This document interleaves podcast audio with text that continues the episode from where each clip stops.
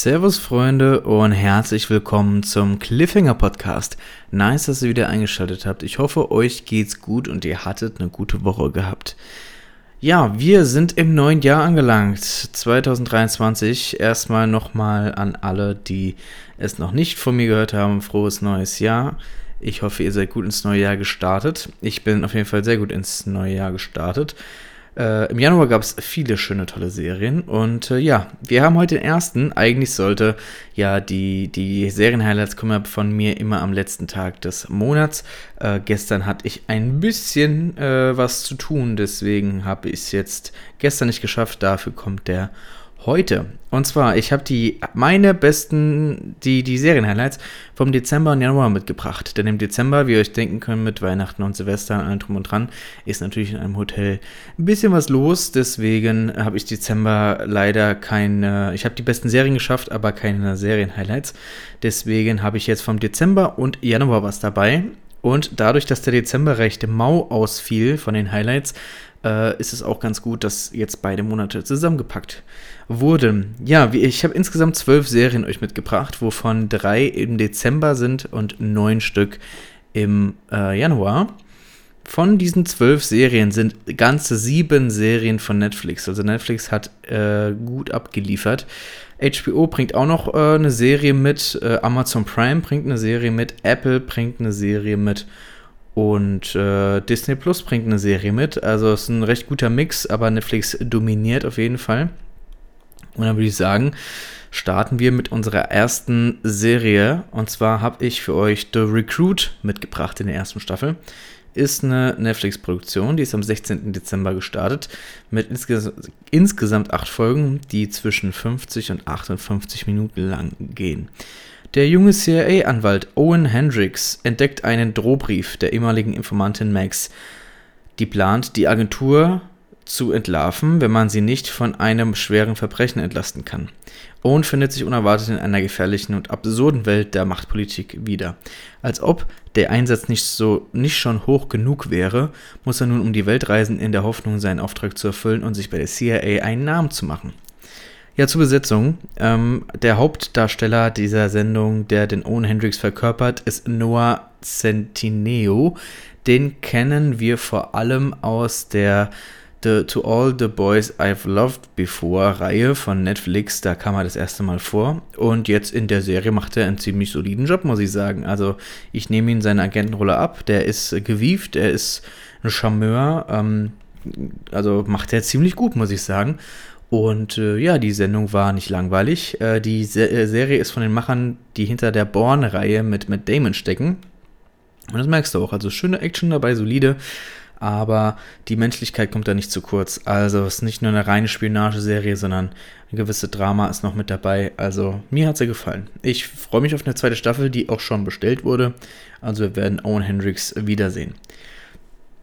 Dann die zweite Serie, die ich mitgebracht habe, ist Alice in Borderland Staffel 2, ebenfalls von Netflix.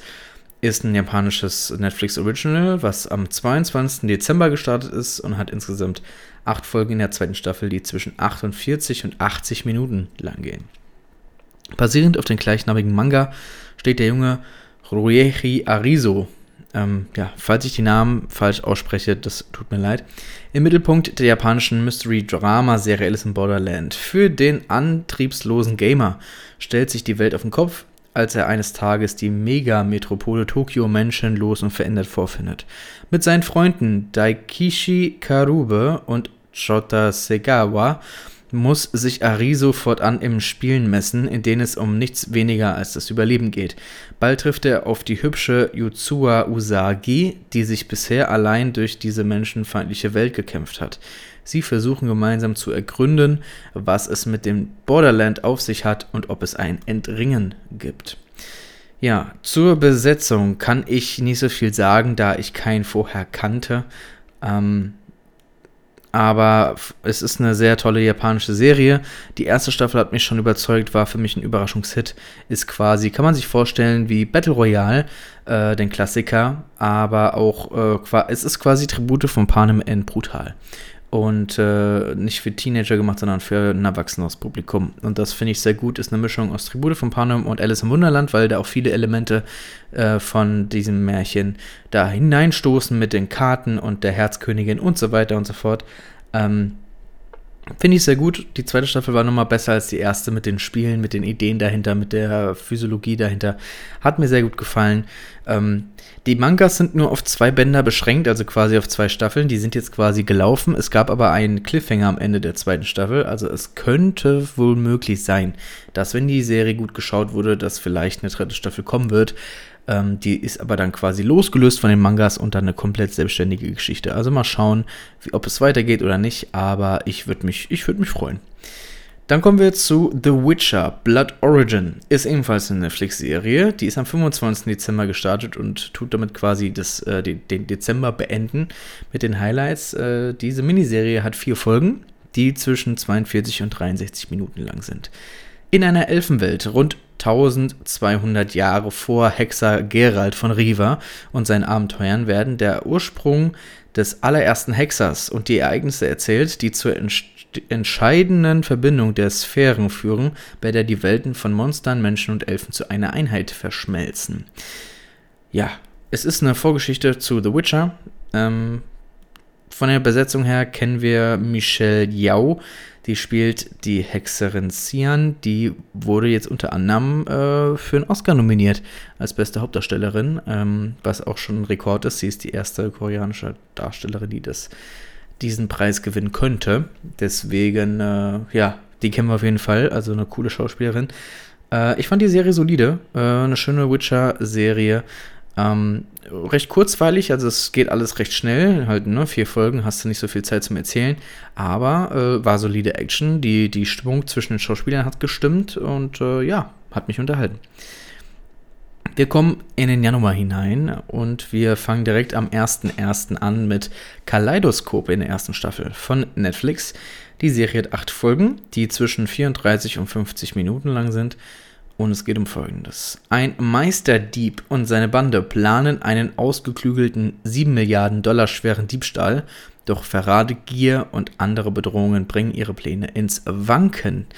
Ja, zur Besetzung. Der bekannteste in dem Cast ist Giancarlo Esposito, den wir als äh, Gus Fring aus Breaking Bad kennen. Der spielt Leo Papi.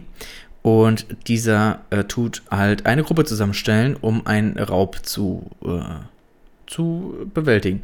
Das Besondere an der Serie ist, dass man die Serie, äh, jede Folge, man kann mit einer beliebigen Reihenfolge diese Serie schauen und sie macht trotzdem Sinn.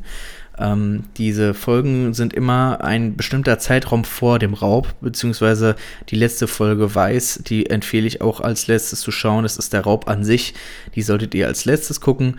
Wie ihr dann davor die Folgen guckt, das ist euch überlassen. Es gibt verschiedene äh, Reihenfolgen, die Sinn ergeben. Ich habe auch im Internet eine gefunden, die so chronologisch her Sinn macht. Deswegen habe ich die dann so geguckt. Ähm, wenn ihr wissen wollt, welche Reihenfolge ich da geschaut habe, könnt ihr gerne bei TikTok vorbeischauen, beim Cliffhanger Podcast Kanal auf TikTok. Äh, da habe ich die Reihenfolge reingepostet, wenn euch das interessiert. Ja, ähm, also mein Fazit ist ein cooles Konzept der Serie. Ähm, sonst war die Serie auch recht gut. Ähm, kann, man, kann man machen. Ähm, hat mir gefallen. Dann kommen wir zu Genie und Georgia in der zweiten Staffel, ebenfalls von Netflix. Ist am 5.1. gestartet, hat insgesamt 10 Folgen, die zwischen 50 und 60 Minuten lang gehen. Georgia bemerkt, dass sie einen Neuanfang braucht und aus diesem Grund zieht sie gemeinsam mit ihren Kindern Jeannie und Austin in den Norden. Dort hofft sie auf ein besseres Leben, allerdings hat sie mit vielen Hürden zu kämpfen. Ja, es geht um eine Teenie-Mutter, die jetzt keine Teenagerin mehr ist, aber eine Teenager, eine Teenager-Tochter hat und die ziehen von Ort zu Ort, weil sie, weil äh, Georgia ein paar Problemchen aus der Vergangenheit noch hat. Und sie ziehen in eine neue Stadt und dort ähm, werden sie sesshaft. Und sie sucht sich den Bürgermeister aus und äh, verliebt sich in den. Und Jeannie ist äh, Teen dem Teenager-Wahnsinn ausgesetzt. Aber in der zweiten Staffel wird es ein bisschen äh, deeper, denn sie hat natürlich, in der ersten Staffel sieht man das auch, sie hat schon ein paar Problemchen und tut sich teilweise auch selbst verletzen. Und wir wissen dann ab der ersten Staffel den Grund, aber in der zweiten Staffel wird es jetzt noch ein bisschen mehr vertieft. Und Depression ist auch ein Thema. Und wie gesagt, äh, Genie und Georgia ist eine absolute Empfehlung. Also hat mich überrascht in der ersten Staffel und die zweite, die ist noch besser geworden. Also es ist ein schönes Drama, aber das, äh, ein lustiges Drama, ein schönes Drama. Äh, man fiebert mit den Figuren mit und es werden bei dieser Serie ernste Themen angesprochen, wie wie gesagt Depression, ähm, Verletzung und allen drum und dran. Ähm, also das ist auch nicht nur, das ist nichts für schwache Nerven, da geht es wirklich bis ins Mark runter und äh, mir hat die sehr gut gefallen. Zur Besetzung, man kennt, kan ich kannte nur den Bürgermeister, den Schauspieler, der den Bürgermeister verkörpert, den kannte ich vorher von einer anderen Serie, aber ähm, ja, die Haupt, also die Genie wird gespielt von Antonia Gendry, die kann ich jetzt vorher nicht.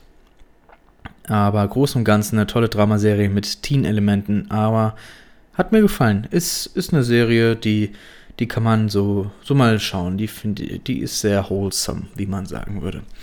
So, dann kommen wir zu Interview with a Vampire in der ersten Staffel. Wenn ihr euch fragt, Mensch, das habe ich doch schon mal irgendwie gehört.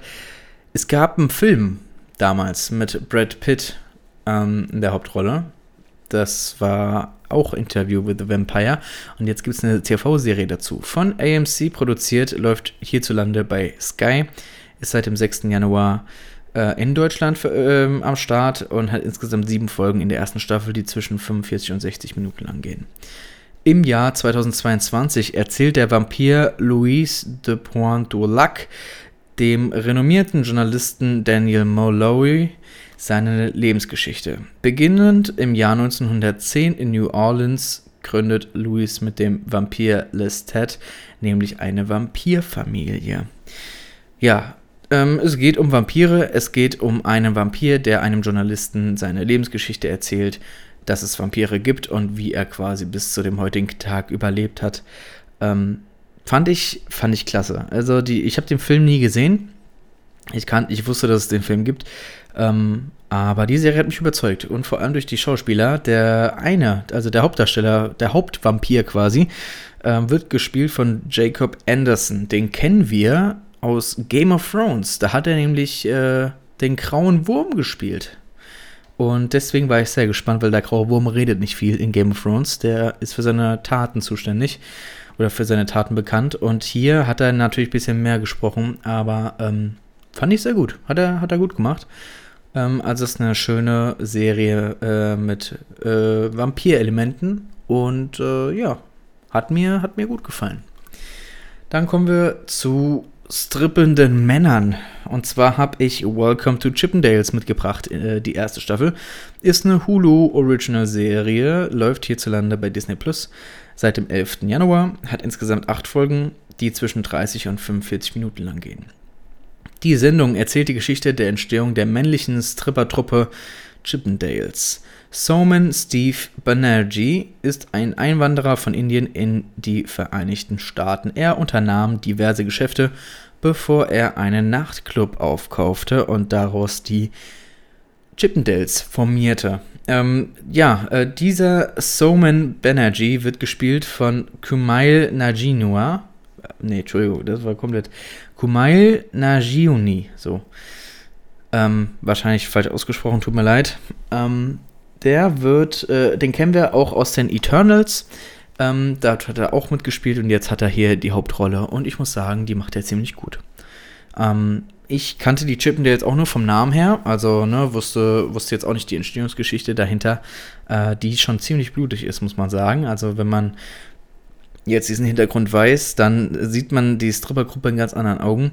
Aber die haben mir echt äh, gefallen, muss ich sagen. Also die Serie hat einen coolen Soundtrack, die Geschichte wird gut vorangetrieben, es bleibt spannend. Ähm, hat mir gefallen könnt ihr bei Disney Plus schauen. Dann habe ich Vikings Valhalla mitgebracht mit der zweiten Staffel. Ist von Netflix eine Serie, die ist am 12. Januar gestartet, hat insgesamt acht Folgen, die zwischen 44 und 54 Minuten lang gehen. Live Eriksson sucht einen Weg per Schiff nach Westen in der Hoffnung auf ein neues Land für sein Volk. Ja, wir, wir gehen den Abenteuern von Live Eriksson und äh, Freydis Eriksdotter äh, weiter auf den Grund. Ähm, hat mir, die zweite Staffel hat mir besser gefallen als die erste. Äh, Vikings Valhalla ist die Spin-off-Serie von Vikings äh, und spielt äh, 1000 Jahre nach Vikings. Und ja, ähm, die zweite Staffel hat mir sehr gut gefallen. Freydis wird da wieder ein bisschen mehr in den Fokus gerückt, aber Harald und Live, äh, deren Reise wird ebenfalls äh, gut lang erzählt. Äh, Leo Sutter verkörpert Harald ähm, Sigurdsson, fand ich gut. Ähm, ja, ist eine schöne Fortsetzung von Vikings. Wer Wikinger mag, wer, wer das ganze Feeling mag, der sollte sich Vikings Valhalla ansehen. Die zweite Staffel legt nochmal eine Schippe drauf zur ersten. Ähm, schaut euch an. Ich äh, freue mich auf die dritte. Dann kommen wir zu einer spanischen Netflix-Serie, nämlich Sky Rojo. Äh, da habe ich die finale dritte Staffel mitgebracht. Die ist am 13. Januar gestartet, hat insgesamt acht Folgen, die zwischen 26 und 38 Minuten lang gehen. Drei Prostituierte, eine Kubanerin, eine Argentinierin und eine Spanierin, beschließen vor ihren Zuhälter wegzulaufen. Nachdem sie mehrere schwerere Straftaten begangen haben, können sie nicht können sie sich nicht mehr an die Polizei wenden, um Hilfe zu erhalten. Ja, drei Prostituierte, die von ihrem Zuhälter weglaufen. Ist erstmal eine spannende Grundsituation. Ähm, die Serie entwickelt sich von Staffel zu Staffel. Die erste Staffel war gut, die zweite Staffel hat nochmal eine Schippe draufgelegt und, die Final und das Finale hier hat wirklich alles, äh, alles äh, genommen. Fand ich sehr gut. Ähm, von dem, von den Cast her kennen wir Miguel Angel Silvestre, der spielt den, den, den besten Freund vom Zuhälter, der die äh, Mädels wieder einfangen muss. Den kennen wir unter anderem auch aus Sense 8, den Serie, der Serie von den äh, Matrix-Geschwistern, von den Wachowski-Geschwistern. Ähm, ich, ich war, ich war vom, es war ein gutes Finale in meinen Augen, fand ich sehr gut. Äh, die Serie ist unter anderem von dem Schöpfer von Alex Pina, der hat auch Haus des Geldes inszeniert. Ähm, also Sky Rojo hat mir sehr gut gefallen. Ähm, fand ich sehr gut, ist eine schöne abgeschlossene Geschichte jetzt. Äh, also wenn ihr es noch nicht gesehen habt, drei Staffeln, a acht Folgen jeweils, äh, kann man schön weggucken. Ähm, bisschen vulgär, bisschen, bisschen brutaler unterwegs, aber äh, wer das mag, der kann sich da auf eine schöne spanische Serie freuen. Dann kommen wir zu Amazon Prime Video. Die haben auch eine schöne Serie rausgehauen, äh, eine zweite Staffel davon. Und zwar am selben Tag wie Sky ist Hunters in die zweite finale Staffel gegangen. Die hat acht Folgen in der zweiten Staffel, die zwischen 50 und 60 Minuten lang gehen. Einige Nazi-Jäger sind auf der Jagd nach Nazi-Beamten, die das Vierte Reich in den USA gründen wollen. Daher haben sie es die sogenannten Hunters auf die Nationalsozialisten abgesehen, um sie zur Rechenschaft zu ziehen und ihre Pläne zu vereiteln.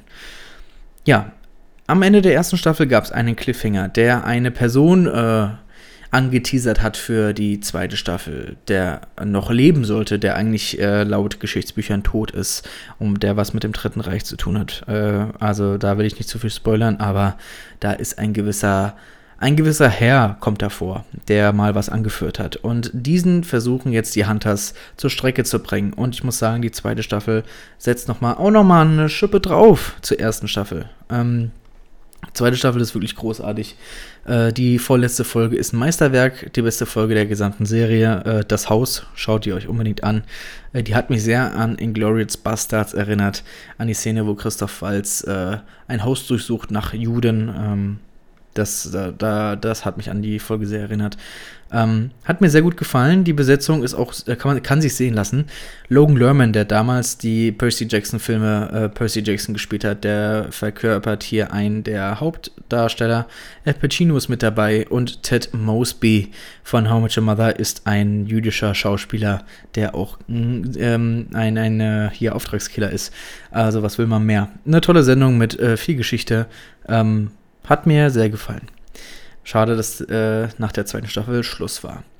Dann kommen wir zu The Last of Us. Staffel 1 ist eine HBO Original Serie, läuft hierzulande bei Sky, ist seit dem 16. Januar ähm, in Deutschland verfügbar. Ähm, insgesamt neun Folgen in der ersten Staffel, die zwischen 50 und 60 Minuten lang gehen. Nachdem die Menschheit vor, von einer Pilz Pilzinfektion heimgesucht wurde, verwandeln sich die Infizierten in aggressive Zombies. Der abgehärtete Überlebende Joel soll die junge Ellie aus einer streng überwachten Quarantänezone schmuggeln. Zur Besetzung. Joel wird gespielt von Pedro Pascal und der ist wirklich eins zu eins wie im Spiel umgesetzt worden. Also der sieht dem zu 100% ähnlich. Nick Offerman ist auch dabei. Ähm, der verkörpert einen Überlebenden Und äh, ja, äh, ich habe die Videospielreihe nie gespielt. Ich habe nur immer nur Gutes und Positives gehört. Und die Serie, also was die jetzt bisher, ge, ge ich habe äh, bisher zwei Folgen gesehen ähm, von neun und ähm, sah großartig aus. Und manche Szenen, Szenen wurden auch wirklich eins zu eins vom Spiel übernommen, was ich ja großartig finde. Also sie wissen, mit was sie für eine Legacy zu tun haben und äh, fand ich sehr gut. Bin sehr gespannt, wie es da weitergeht.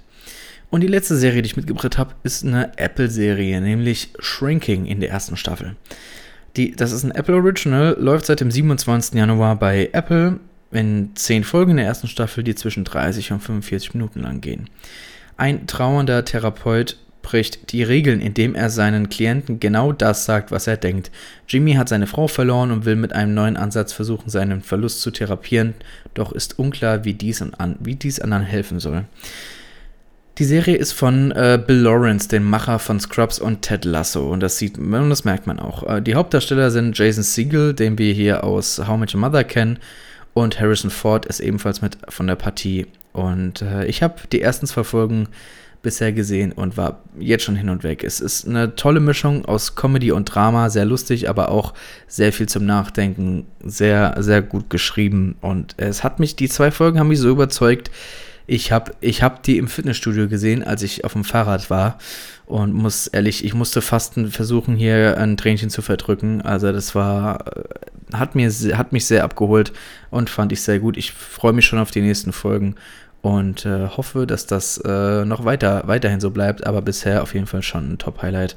Shrinking bei Apple. So, Freunde, und jetzt habe ich nochmal alles für euch im Schnelldurchlauf. Äh, The Recruit in der ersten Staffel von bei Netflix. Dann Alice in Borderland Staffel 2 ebenfalls von Netflix. The Witcher Blood Origin ebenfalls bei Netflix. Kaleidoskop Staffel 1 bei Netflix. Ginny und Georgia Staffel 2 ebenfalls bei Netflix. Interview with the Vampire Staffel 1 bei Sky. Welcome to Chippendales in der ersten Staffel von bei Disney Plus. Vikings Valhalla Staffel 2 von Netflix, Sky Rojo Staffel 3 bei Netflix, Hunters Staffel 2 bei Amazon Prime Video, The Last of Us Staffel 1 bei Sky und Shrinking bei Apple TV Plus. Das waren alle meine Serienhighlights vom Dezember und vom Januar. Ich hoffe, ihr habt dort irgendeine Serie für euch gefunden, wo ihr sagt, ja Mensch, da würde ich gerne mal reingucken. Das, was der Henrik gesagt hat, gesagt hat, das klingt sehr gut. Das würde mich sehr freuen. Mich würde es auch sehr freuen, wenn ihr bei der Instagram-Seite vom Cliffhanger Podcast vorbeischaut. Bei der Instagram als auch bei der TikTok-Seite. Folgt da gerne rein, da verpasst ihr keine neuen News bzw. neue Bewertungen von mir, was ich so geschaut habe und wie ich das gefunden habe. Mich würde es auch sehr freuen, wenn ihr mich bewertet ähm, über Apple oder andere Plattformen. Da könnt ihr Bewertungen dalassen bei Spotify, bei Apple. Würde mich sehr freuen, damit ich auch weiß, wie, wie das so, wie der Podcast bei euch ankommt, äh, wie er euch gefällt. Ähm, ja, Freunde, und ich äh, wünsche euch einen guten Start in den Februar und wir hören uns schon am Freitag mit einer normalen Cliffhanger-Podcast-Folge wieder. Also macht's gut, Freunde, schaut genügend Serien, bleibt gesund und bis zum nächsten Mal.